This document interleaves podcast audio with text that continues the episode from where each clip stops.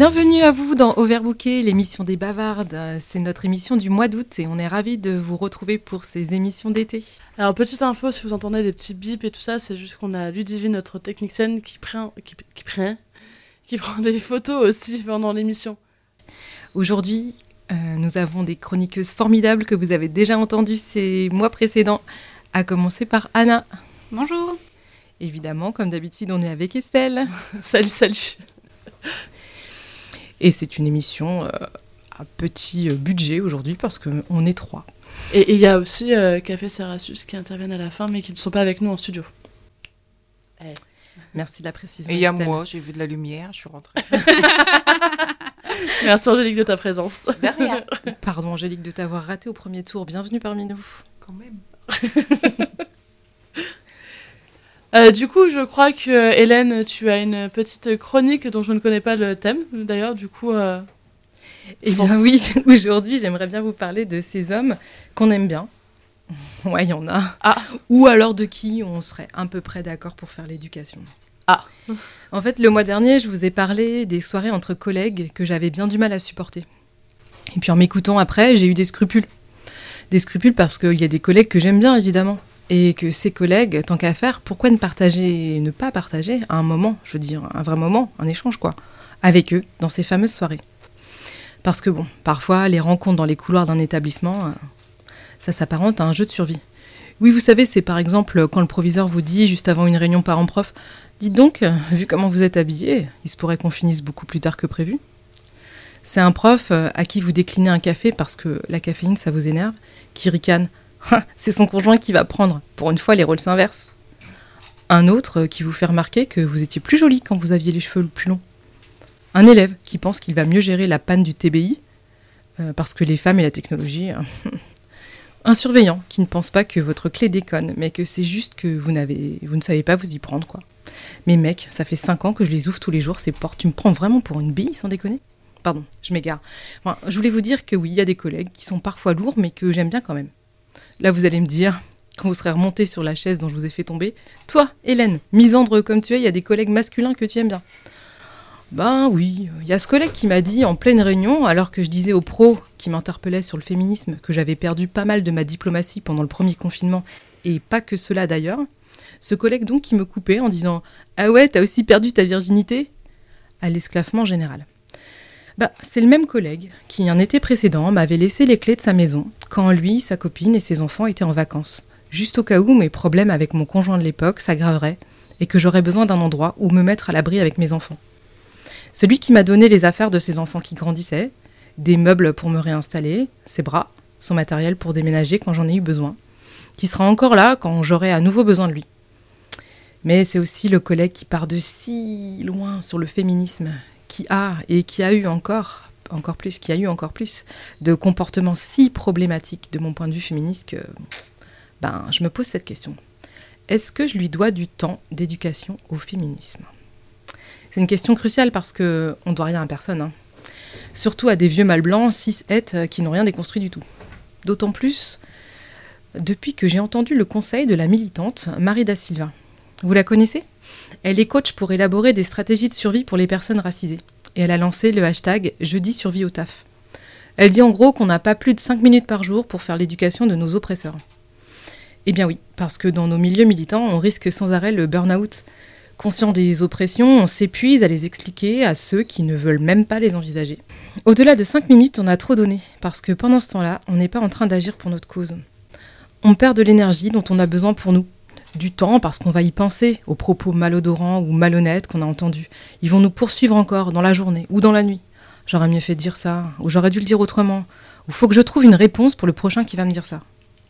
En fait, j'en suis arrivée à me dire qu'il faut choisir précautionneusement les personnes dont on veut bien faire l'éducation et ne pas leur consacrer plus de temps que nécessaire non plus. Les gens peuvent s'éduquer eux-mêmes. Aujourd'hui, il existe plein de moyens, de médias dans lesquels on peut se plonger si on veut bosser un peu sur notre posture d'oppresseur. Ce n'est pas encore aux opprimés de prendre en plus la charge de l'éducation des oppresseurs. Le boulot de parole, d'études, d'écriture, de témoignages est fait. Il suffit aujourd'hui de chercher un minimum et surtout d'être prêt à écouter.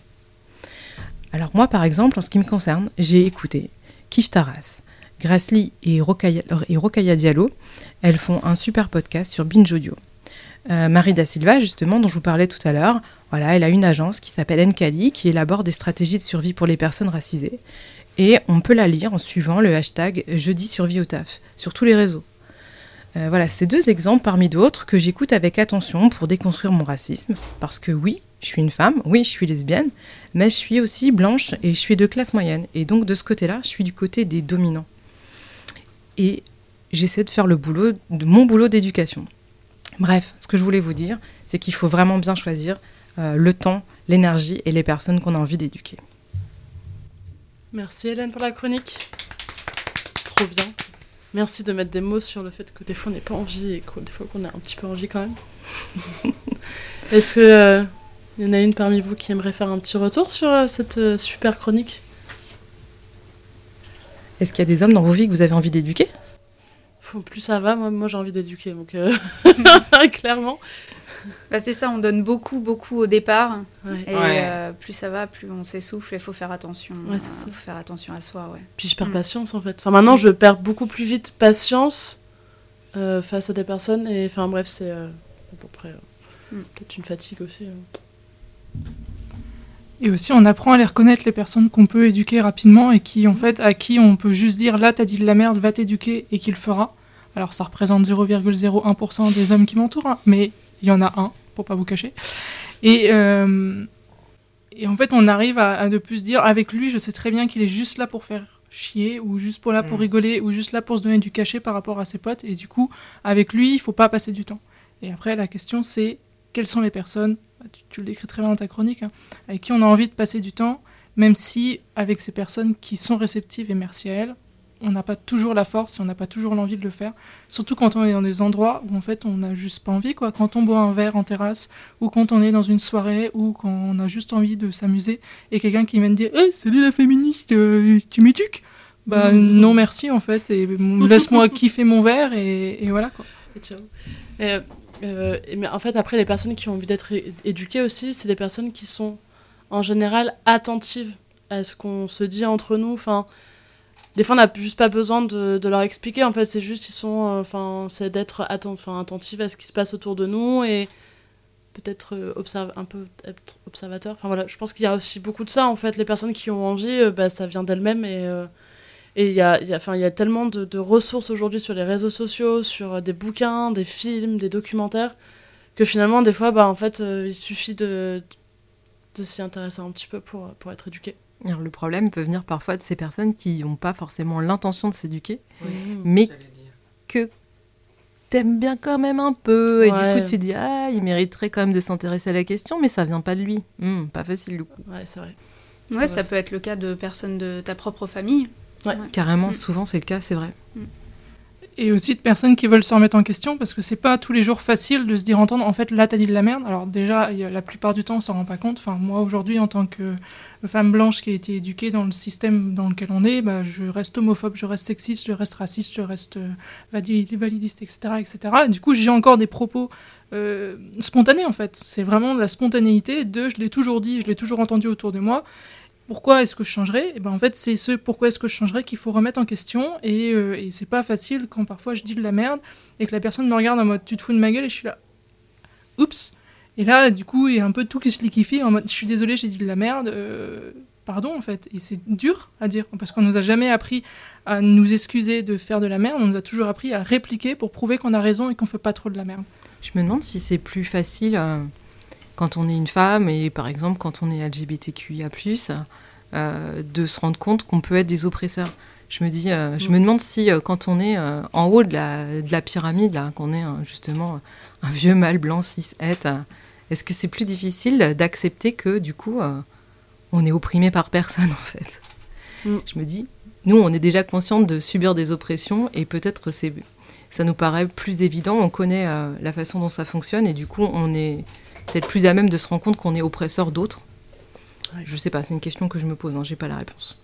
Quand on est euh, cis, blanc et hétéro, il n'y a, a, pas de, de besoin de, de, se remettre en, question. On, bénéficie de tous les privilèges Et du coup, euh, pourquoi se remettre en question? Puisque je, je, suis bien à ma place. Je sais pas si. Mais oui, ils ont tout à perdre en termes de privilèges. Oui, ouais, ouais. Par contre, ils ont tout à gagner en position, en termes de morale, quoi. De devenir quelqu'un de bien juste. C'est ça. Il n'y a, pas d'intérêt pour eux à repenser leur masculinité, en fait. Absolument pas. C'est vrai. Non, tout est facile. Mais c'est ça, ils ont tous les privilèges, donc pourquoi remettre en question Ça, fait presque peur quand on est un homme de, de repenser ses, ses, privilèges et de repenser les relations hommes-femmes. Ça fait presque peur, hein Je suppose. Vous vous rendez compte qu'on est en train d'entrer complètement en empathie, en empathie avec nos oppresseurs ouais, bah, du coup, on arrête là tout de suite. Pardon, pardon, pardon. Stop, on arrête. bon, euh, reparlons d'opprimés du coup, si vous le voulez bien.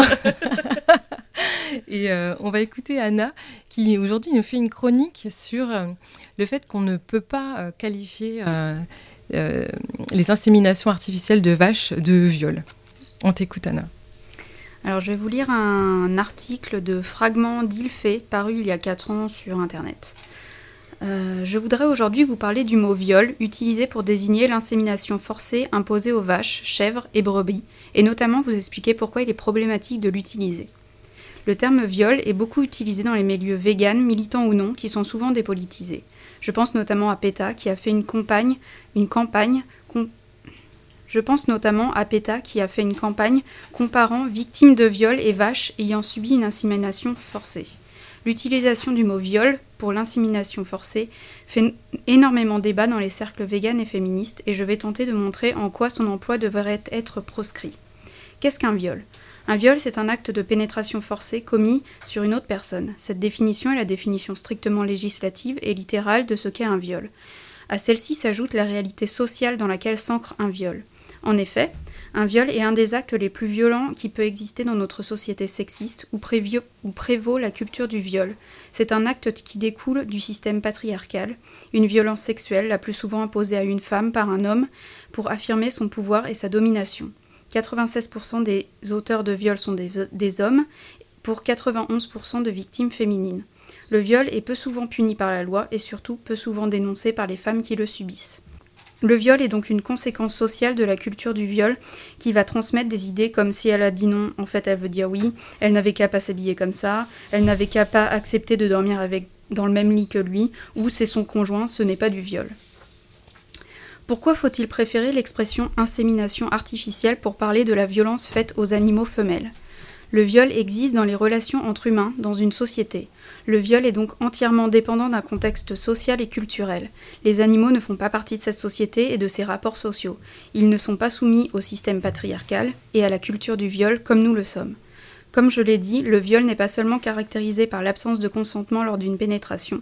À la limite, dans ce cas-là, on pourrait peut-être appliquer ce mot, mais dans le cas de l'insémination, il s'agit d'une pénétration imposée par un ou une humaine à un animal femelle, pas d'une violence sexiste. Cet acte n'est pas ancré dans la culture du viol, mais il révèle d'une recherche de profit et d'une exploitation des animaux considérés comme de simples ressources. Utiliser l'expression insémination forcée désigne donc cette violence spécifique qui est faite aux animaux, celle d'une exploitation capitaliste et spéciste. Ce mot ne fémise pas la violence qui est faite aux animaux.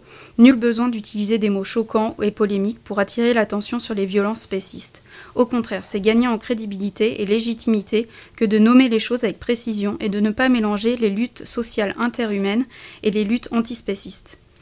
Enfin, le dernier et plus important argument qui devrait nous encourager à ne pas utiliser le mot viol pour l'insémination forcée est celui invoqué par les victimes de viol qui, en tant que concernées, refusent d'être assimilées aux animaux victimes d'insémination forcée. En effet, il est déjà assez difficile pour une victime de viol de se faire entendre et d'avoir justice pour qu'on ne mélange pas en plus la lutte antispéciste à ses revendications. Et personnellement, une des premières choses que j'ai apprises lorsque j'ai commencé à m'intéresser aux luttes politiques est qu'il faut écouter les concernés. De plus, la comparaison entre animaux et opprimés humaines est souvent utilisée par les détracteurs de ces luttes pour les rabaisser. On peut penser que cela est spéciste de la part des opprimés que d'être blessés car comparés à des animaux, mais il est tout à fait compréhensible que cette comparaison ayant été utilisée comme insulte contre eux, Yel ne souhaite plus y être assimilée. Encore une fois, on ne peut piétiner les autres luttes sociales pour mettre en valeur la lutte antispéciste. Refuser de dire viol, c'est nier que les animaux soient les égaux des humains? Ce n'est pas nier à l'animal sa capacité à consentir ou sa sensibilité. Ce n'est pas nier à l'animal sa capacité à consentir ou sa sensibilité que de ne pas utiliser le mot viol pour l'insémination forcée. Il s'agit juste de séparer ce qui relève d'une réalité sociale humaine d'une exploitation spéciste. L'insémination forcée n'est pas moins grave ou moins violente. Il ne s'agit pas de faire une hiérarchie entre les deux violences, mais de les différencier à partir de ce qu'elles sont, leurs causes et conséquences. Dire que l'animal est l'égal de l'humain, ce n'est pas dire qu'il a le même statut que l'humain, que tout doit être appliqué de la même façon, pour l'un ou comme pour l'autre. Adopter une position antispéciste, c'est surtout affirmer que les animaux ont aussi des droits, et notamment le droit à la vie et à la liberté. Anthropomorphiser les animaux n'est pas les aider, cela ne fait que entretenir plus de confusion dans les problématiques qui les touchent particulièrement. C'est faire la confusion entre ce qui relève des oppressions humaines et de l'oppression spéciste. Pour une action antispéciste efficace, il est nécessaire de critiquer ce genre de mots utilisés à tort et de définir les termes précis qui définissent l'oppression spéciste. Nommer et définir les choses précisément, c'est pouvoir les combattre spécifiquement et efficacement. Merci Anna de nous aider à faire la distinction entre euh, le viol et l'insémination artificielle. Oui, c'est important, effectivement, il n'y a pas de hiérarchie dans les luttes. Euh, c'est vrai qu'on entend ça souvent dans, nos milieux militants, mais euh, ce n'est pas une raison, effectivement, pour augmenter la confusion en fait, qui mm. existe entre les différentes luttes politiques. Et on exploite les animaux, effectivement, et on viole les femmes. Mm. Ok, merci beaucoup j'ai pas grand chose à rajouter sur, euh, sur ce que tu viens de dire, effectivement, parce que c'est. En fait, c'était super clair. Angélique? Non, ça donne envie d'aller, d'aller plus loin et de se documenter de son côté pour en apprendre plus, indéniablement. De fou. Merci. Anna, bah, N'hésite pas, euh, si tu as besoin, j'ai euh, pas mal de documentation, de choses pour toi, si tu veux. Tu vas avoir de quoi faire pendant un an ou deux ans, là, je pense, Angélique. et là, de tête, tu aurais quelques, je sais pas, comptes Instagram, livres, podcasts ou autres à nous offrir? Euh, alors, euh, oui, j'ai préparé ça, alors qu'ils sont plutôt euh, pas liés à l'antispécisme en particulier, mais il y a une, une amiénoise qui écrit sur un compte Instagram, qui fait une revue de romans qui est écrit par des femmes, et ça s'appelle Autrice et héroïne, avec un S à la fin. voilà, c'est hyper intéressant, très concis et ça donne vraiment envie de lire pas mal des, des, bouquins qu'elle conseille en tout cas. Ok, mm. merci pour cette recommandation. Trop cool, on ira jeter un coup d'œil. Mm. Trop bien. Et puis donc, on va peut-être écouter une petite chanson maintenant. Qu'est-ce que tu nous proposes, Estelle? Alors, c'est pas moi qui le propose, c'est Ludivine qui propose cette musique. Donc, ça s'appelle Anofolie de Léa Passy. C'est un peu le morceau que j'écoute en boucle euh, depuis quelques temps et je trouve qu'il donne vraiment pas mal de force. Donc, euh, apprécie bien. Je suis le vide je suis le saut, je suis l'envol, je suis la rive. Et s'il le faut, je serai l'idole de ce qui m'arrive. Pour donner de la force à mes traits, les défauts comme les qualités, je vais les aimer, les accepter, les amadouer, les assumer. Voilà, je n'ai pas de plus beau profil, maintenant c'est de face ou de pile, mais c'est tout entier. Moi, je m'attendais pas à un moment qu'on me dise comment faire dans ce monde, car personne sait vraiment. Je m'attendais pas évidemment qu'on me dise comment faire en amour. Depuis que j'essaye d'en faire le tour, je cours à nos folies, nos rêves, nos chances. C'est l'heure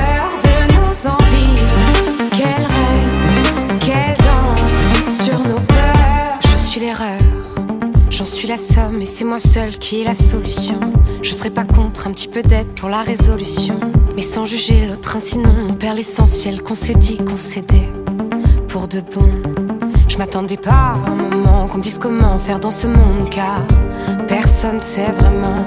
Je m'attendais pas évidemment qu'on me dise comment faire en amour. Depuis que j'essaye d'en faire le tour, je cours à nos folies, nos rêves, nos chances. C'est l'heure nos envies. Et quel rêve, quelle danse sur nos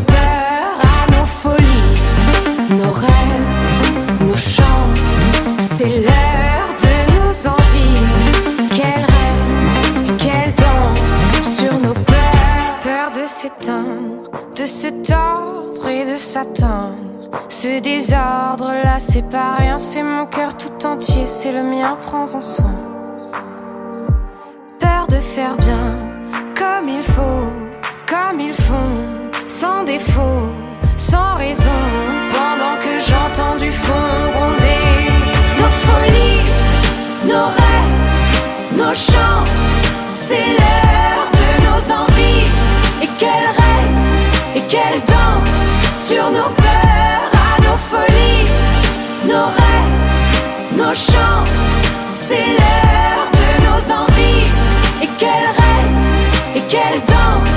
Sur nos peurs, à nos folies, nos rêves, nos chances. C'est l'heure de nos envies et qu'elle règne et qu'elle danse sur nos peurs, à nos folies, nos rêves, nos chances. C'est l'heure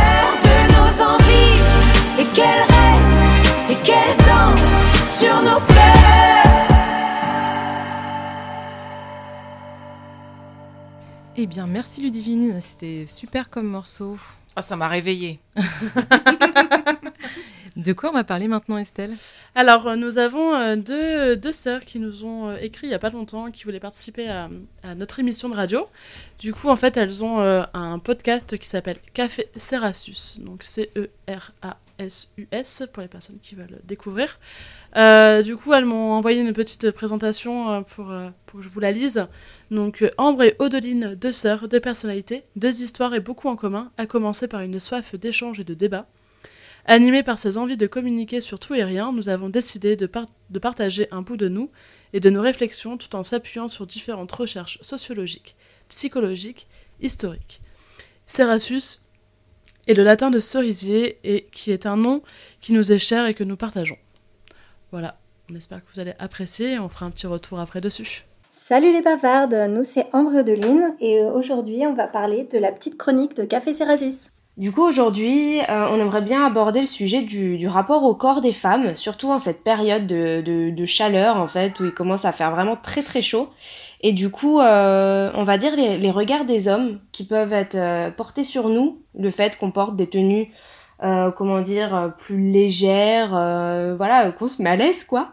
Et, euh, et en fait, on a remarqué ça surtout depuis le début de la semaine et on voulait euh, aborder ce sujet. Est-ce que toi, Ambre, il y, a des- regards que tu as sentis là depuis ces quelques, quelques jours euh, Parce que, je sais pas, tu portais peut-être une jupe, peut-être un, décolleté un peu trop plongeant, ou parce que je ne sais quoi. Est-ce que tu as ressenti des regards bizarres ou des choses comme ça? Ouais, alors ben moi finalement je suis dans un monde euh, très très masculin euh, dans l'industrie et pourtant euh, au taf j'ai pas forcément cette impression là, mais c'est plutôt moi qui vais euh, qui vais justement me brider. Voilà, ça faisait un an et demi que j'avais arrêté par exemple de mettre des soutiens-gorge. Voilà, et bah, l'été, enfin l'hiver, pardon, plutôt, c'est hyper facile, sous les gros pulls, les trucs comme ça. Et là, je, je vois que je me rends compte que je remets des soutiens-gorge parce que ben, justement, on affiche euh, des petits débardeurs un peu plus légers, etc. etc. Et donc, moi-même, je me bride en me disant ben, non, mais je vais pas aller au taf euh, les, les boobs à l'air alors que je suis beaucoup plus à l'aise. Mais, euh, mais voilà, donc moi, dans mon taf, ils remarquent pas vraiment ça. Après, forcément, ben, tu sors la petite jupe, tu sors le petit short dehors, ben, tu forcément, quelques regards, mais ça, enfin voilà, c'est euh, aussi euh, les gens autour de moi où je vois ça. Où là, justement, je, regardais une story d'une influenceuse euh, sur Instagram et elle avait fait, elle, faisait la promotion de sa marque éco, enfin, écologique londonienne de, de maillot de bain en plastique recyclé. Et la nana, forcément, est en maillot de bain. Et la story d'après, c'est un mec qui était en train de commenter en disant Ah ouais, euh, trop canon et tout. Par contre, c'est tellement dommage, euh, euh, c'est tellement dommage avec tes tatouages. Et là, tu fais Bah en fait, what the fuck Genre, je t'ai d'une pas demandé ton avis sur mes tatouages, ni sur mon corps. Je suis en train de promouvoir ma marque. Donc, en fait, t'as rien à faire dans, dans cette discussion. Et, et voilà quoi. Donc moi qui suis également tatouée, c'est forcément euh, plus vers ça que les regards euh, des gens vont, vont se tourner. Parce que voilà, j'ai mon bras, euh, j'ai mon bras tatoué et tout, et que euh, bah forcément euh, ça fait, euh, ça fait tâche. euh. en tout cas, j'ai l'impression que de temps en temps ça fait tâche quoi. Et toi du coup? Bah, c'est vrai que là, ce qui est particulier, c'est que je prends les transports, je prends le métro, et c'est vrai que là, je les ai clairement sentis. En fait, j'ai surtout senti, c'est bête, mais quand tu mets une robe, en fait, parce que souvent je me travaille, j'ai des, j'ai des pantalons un peu amples et tout, enfin là ça va. Mais dès que c'est en fait, on voit, c'est un peu au-dessus du genou, là c'est bon, c'est fini. Je sens l'observation. Enfin, clairement, c'est, c'est, euh, c'est assez, euh, assez bizarre. Et en fait, je me retrouve dans une sorte d'ambivalence, un peu en mode, je sais qu'on me regarde, enfin qu'on me regarde, on se comprend, mais que là, par exemple, il y a un mec, je vois qui regarde dans ma direction et qui ça me dérange. Enfin, je sens que c'est un truc, c'est pas juste il regarde parce qu'il regarde. Et, euh, je sens que c'est, euh, c'est dérangeant, ça me dérange en tout cas. Et en fait, j'ai un truc un peu bizarre de me dire, j'ose pas regarder la personne. Enfin, j'ose pas. J'aurais envie de le regarder et de l'affronter, quoi, et de le confronter à son truc. Mais en même temps, je sais pas, je crois que j'ai, ouais, une peur de me dire, qu'est-ce qui va se passer? Qu'est-ce qui viendrait me parler? Est-ce qu'il va être lourd? Est-ce que, euh, est-ce que moi-même, en fait, je vais perdre mes moyens parce qu'en fait, je sais pas, je vais être tellement énervée qu'en fait, je saurais même pas quoi répondre et comment répondre. Pourtant, j'ai pas envie de baisser la tête parce que c'est pas le délire, tu vois. Donc en fait, ce que je fais souvent, c'est genre, je vais rester la tête haute, mais je vais pas du tout regarder vers le gars, en mode, je sais que t'es là, je te regarderai pas parce que je veux pas la confrontation, en même temps, je vais pas baisser la tête. Donc en fait, je suis dans une sorte d'ambivalence un peu chelou. Mais là, ouais, c'était vraiment, et c'est vraiment quand j'ai de- des robes, quoi, alors que ça va. Et euh, donc, euh, donc il y a ça, et, euh, et là, en fait, alors je suis contente cette année pour le coup, où je suis beaucoup plus chill avec l'épilation. Donc là, le, beau temps arrive et je vois que je me prends beaucoup moins la tête. Enfin, en tout cas, je commence vraiment à, accepter ce truc de euh, ouais, bah on s'en fout, je suis pas obligée d'avoir une police, c'est pas grave. Et puis euh, je m'en fous en fait. Je me dis, est-ce que t'as vraiment envie là de. T'as envie de te raser là tout de suite maintenant? Et des fois, je suis en mode, mais j'ai pas envie. Et je me dis, et bah si j'ai pas envie, je le fais pas et fuck quoi, tu vois. Donc c'est vrai que maintenant, je, me- je commence à lâcher un peu euh, aussi euh, du laisse par rapport à ça. Mais je sais que c'est aussi. C'est aussi tabou quoi. Enfin pareil là dans le métro c'est enfin le fait le, le- les transports en commun ce qui est intéressant c'est que t'as vraiment tout un panel de personnes. Et du coup tu peux observer un peu tout ce qui se passe. Et tu vois si tu vois des meufs toi t'es là tu regardes tu fais purée badass trop bien et tout euh, chapeau. Tu te dis purée si j'étais à sa place pareil je, je regarderais droit euh, j'oserais pas confronter mais je veux pas baisser la tête. Enfin je trouve que c'est toujours un peu complexe quoi. Sans parler des injonctions euh, diverses et variées mais euh, bah faut, faut lever la tête quoi faut, faut assumer, faut, faut, faut essayer de cacher ses peurs, ou en tout cas, euh, voilà, bah, de garder la tête haute, quoi. Non, mais carrément. Et vous, du coup, les bavardes, vous en êtes où euh, par rapport à ça? Et, nous, on en est où? Bah, Je pense qu'en fait, on est surtout en train d'essayer de s'émanciper ensemble par rapport à toute cette question du corps, euh, les poils, euh, nos formes, les soutiens-gorge. Ouais, pour autant, on, peut carrément dire que effectivement, euh, ces sujets, c'est des, des choses qui, euh, qui font carrément écho chez nous et dont on, dont on parle assez régulièrement. Ouais, effectivement, le regard que, que les hommes peuvent porter sur nous et puis euh, comment on fait pour s'en affranchir en fait. Bah ouais, Mm. c'est pas évident. Euh, moi, c'est pareil, euh, j'avoue, j'ai j'ai arrêté de m'épiler, j'ai du poil sous les bras et j'ai du poil sur les jambes et parfois ça se voit. Et ben, je peux vous dire que j'ai eu du mal, c'est la première fois que je suis allée à la piscine. Je me suis dit, allez, vas-y meuf, tu mets ton maillot de bain et tu vas avec tes poils quoi. Ouais. Bon, après, une fois qu'on est dans l'eau, sans déconner, ça va quoi. Le plus difficile, c'est de faire le tour du bassin avec ses poils. Puis Mm. après, ben, je sais pas, on arrive à oublier quoi. Plus on le fait, plus on arrive à le gérer. Et j'ai- de la chance parce que je me suis pas pris, euh, je me suis pas pris de réflexion par rapport à ça, mais je sais qu'il y a des meufs qui s'en prennent du genre, Mm. ah c'est dégueulasse, ah ceci, ah cela. Je me rappelle, euh, mon père, euh, il est sorti avec une femme. Je devais avoir euh, 10, 11 ans peut-être, ouais, peut-être 12 ans. Et c'était la première fois que je voyais une femme avec des poils sous les bras. Et ça m'a choquée parce que du coup, j'étais pas du tout éduquée dans cette question-là de, enfin, les poils, machin, bref. Et, euh, et du coup, euh, et quand je, en fait, limite maintenant, je culpabilise d'avoir réagi comme ça face à elle en mode, mais en fait, c'était normal d'avoir des poils sous les bras et, enfin voilà, du coup, et moi, par exemple, c'est par période. Il y a des fois où j'ai trop la flemme et j'ai pas envie. Puis d'un coup, ça va me prendre, euh, j'ai envie de me faire les jambes et du coup, voilà, mais c'est, je le fais parce que j'en ai envie et pas parce que je sais que je vais sortir, je vais porter une jupe ou quoi. C'est parce que j'ai une crise et j'ai envie. Mais du coup, ta réflexion, elle, elle fait vachement écho en fait au fait que bah, la, la société nous formate au fait que bah, une femme doit se Bah raser et un mec qui, qui s'épile, on va lui dire Ah, mais t'es un peu féminin comme mec. Alors que bah non, un mec peut aussi avoir envie de, de s'épiler euh, selon pour, pour, pour se plaire à lui-même ou pour euh, des pour questions purement pratiques. euh, voilà. Euh, je me faisais la réflexion en vous écoutant et enfin en écoutant aussi, enfin en enregistrant avec vous, euh, c'est qu'on parle souvent de manière hyper binaire, mais c'est aussi un truc où la société, enfin, on nous a formaté de cette manière-là et euh, et euh, enfin je sais pas en fait où se situent les personnes non binaires par rapport au poil. En fait, je me dis, euh, bah, les poils, les formes ou quoi, en fait, c'est ok, peu importe qui tu es et de, dans quelle euh, identité de genre tu te trouves, tu te situes au moment T. Enfin voilà, c'est juste une petite pensée à vous et. euh, Après, on peut naviguer effectivement comme on veut euh, sur le spectre du genre, quoi, d'un bout, euh, d'une extrémité à l'autre, euh, en fonction de, de nos envies Mm. ou de nos humeurs, ou tout simplement de, de ce qu'on peut faire au moment où, où on le fait, en fait. carrément. Très bien, merci beaucoup. Et bien, peut-être que pour euh, finir cette émission, euh, Estelle, tu voudrais nous lire un petit texte. Oui, comme le mois dernier, en fait, je vous avais lu un petit extrait du bouquin euh, Sororité qui a été, qui a été, qui a été écrit collectivement et dirigé par Chloé Delhomme. Euh, du coup, là, c'est un, extrait très très court euh, de, que Kiemis a écrit. Euh, Kiemis, c'est une blogueuse et podcasteuse afroféministe. euh, et elle a été notamment chroniqueuse pour le podcast Quoi de Meuf. Voilà, pour info. Et du coup, je vais vous lire un tout petit extrait. Dans cet espace, au contact de féministes, antiracistes, lesbiennes, matérialistes, anarchistes, au contact de femmes dont la parole était respectée, qui diffusaient le savoir, mon féminisme naissant, frémissant, à l'adolescence, s'est radicalisé à vitesse grand. Ma colère et ma soif de justesse, d'égalité ont englouti les nombreux textes de femmes, plus flamboyantes et énervées les unes que les autres. À moi les Audrey Lorde, Bell Hooks, Patricia Hill Collins et autres Judith Butler et Louise Michel. En embrassant mon envie d'être avec les femmes, c'est le féminisme que je suis allée embrasser. Soyons sœurs et ferme-la. Sœurs Soyons sœurs et ferme-la. Ferme-la sur nos écarts, sur les baffes, sur les bagarres, sur les violences, sur le nombre de fois où tu m'as mis la tête dans le sable pour aller danser avec ceux que tu prétendais combattre. De plus en plus, j'entends des appels à la sororité. Ne soyez pas rivales, soyez sœurs. Soutenez-nous, soutenez-vous entre sœurs.